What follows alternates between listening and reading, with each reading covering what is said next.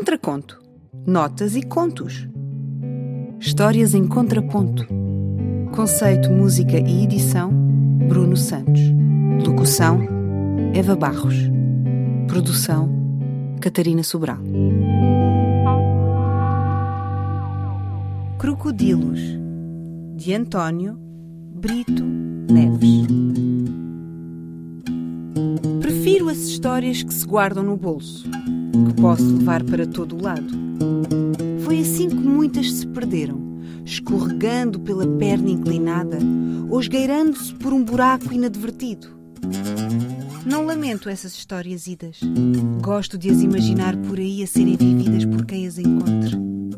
Foi certamente assim que o meu pai viveu a história que várias vezes tornei a receber para guardar como um tesouro nos meus bolsos farrapados. Há quem me garanta que os bolsos não foram feitos para guardar histórias, mas eu não acredito que haja caixas para isso. Prefiro pensar que as histórias nascem para se perderem em bolsos rotos e serem encontradas por crianças de todos os tamanhos. O meu pai, que nunca soube ser criança, conseguiu talvez perceber o que tinha descoberto quando encontrou esse relato que, vezes sem conta, nos ofereceu. E quantas vezes não o fez com uma frase apenas? Como poderia essa frase, tão esguia e estreita, não se enfiar pelo buraco das calças? Histórias assim querem fugir, querem enfeitiçar outras mãos, fugir de outros bolsos. O meu pai, garantia ele, matou um crocodilo à estalada em África. Assim mesmo, um crocodilo morto à estalada.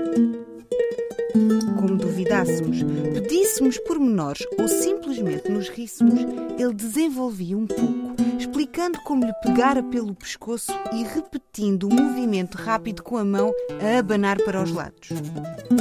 Pobre crocodilo, que certamente não esperava terminar os seus dias às mãos do meu valente pai, que em criança já só sabia ser adulto. O meu pai foi uma dessas crianças sépia que traziam a infância escondida dentro de si. Não sei onde ficou guardada tal infância. Perdida em fotografias sem cor que nada contam. Incapaz de aguardar no bolso em histórias, risos ou impossibilidades, o meu pai fez-se um adulto que nunca foi criança, depois de ter usado toda a infância de que dispunha sem histórias suas, a não ser as de um adulto que nunca as viveu porque nunca foi a criança que se lembre de ter sido. Do mesmo modo que não se lembra de ter sido a criança que foi. O meu pai soube guardar para si essa história de uma frase que, como um crocodilo, rastejava pelo chão pronta a morder quem se aproximasse.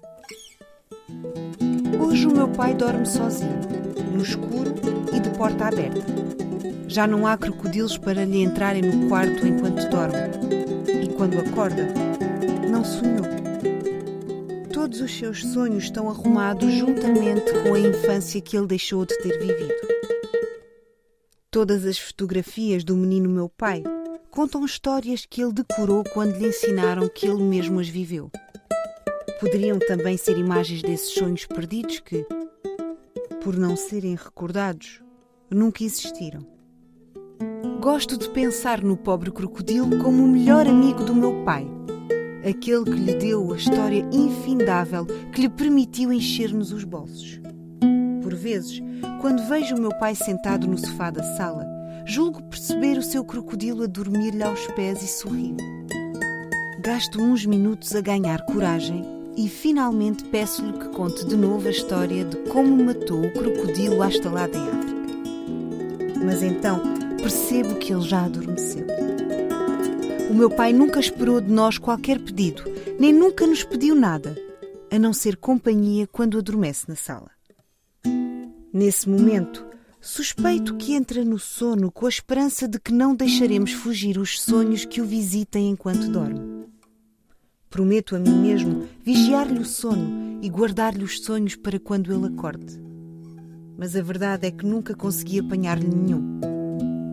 Talvez o crocodilo tenha aqui, afinal, a sua vingança e os engula a todos.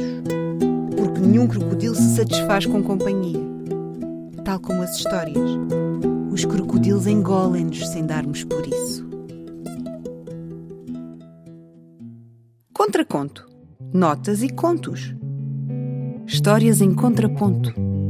Conceito, música e edição: Bruno Santos. Locução: Eva Barros. Produção: Catarina Sobral.